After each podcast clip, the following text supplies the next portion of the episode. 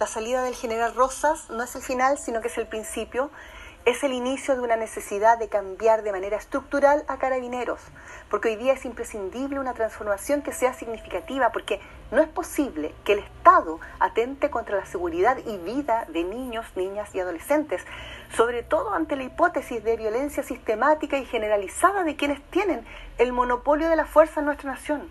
No hay justificación para esta situación y urge formación y capacitación para comprender que cuando hay resistencia no se responde con balas.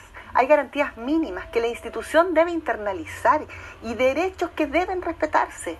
Hay un control jerárquico del Ministerio de Interior y Seguridad Pública donde su representante de cartera se vincula estrechamente con la labor de carabineros, pero este control no ha sido tal como cuando somos testigos de atrocidades, de violaciones a los derechos humanos, de disparos a niños, niñas y adolescentes, tratándolos de, niños accidentados. Aquí no hubo un accidente.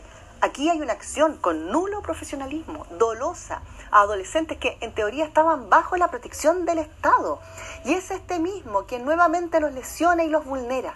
Esta demostración que se suma a muchas otras es un síntoma más de la necesidad de refundar carabineros en un cambio estructural y refundacional.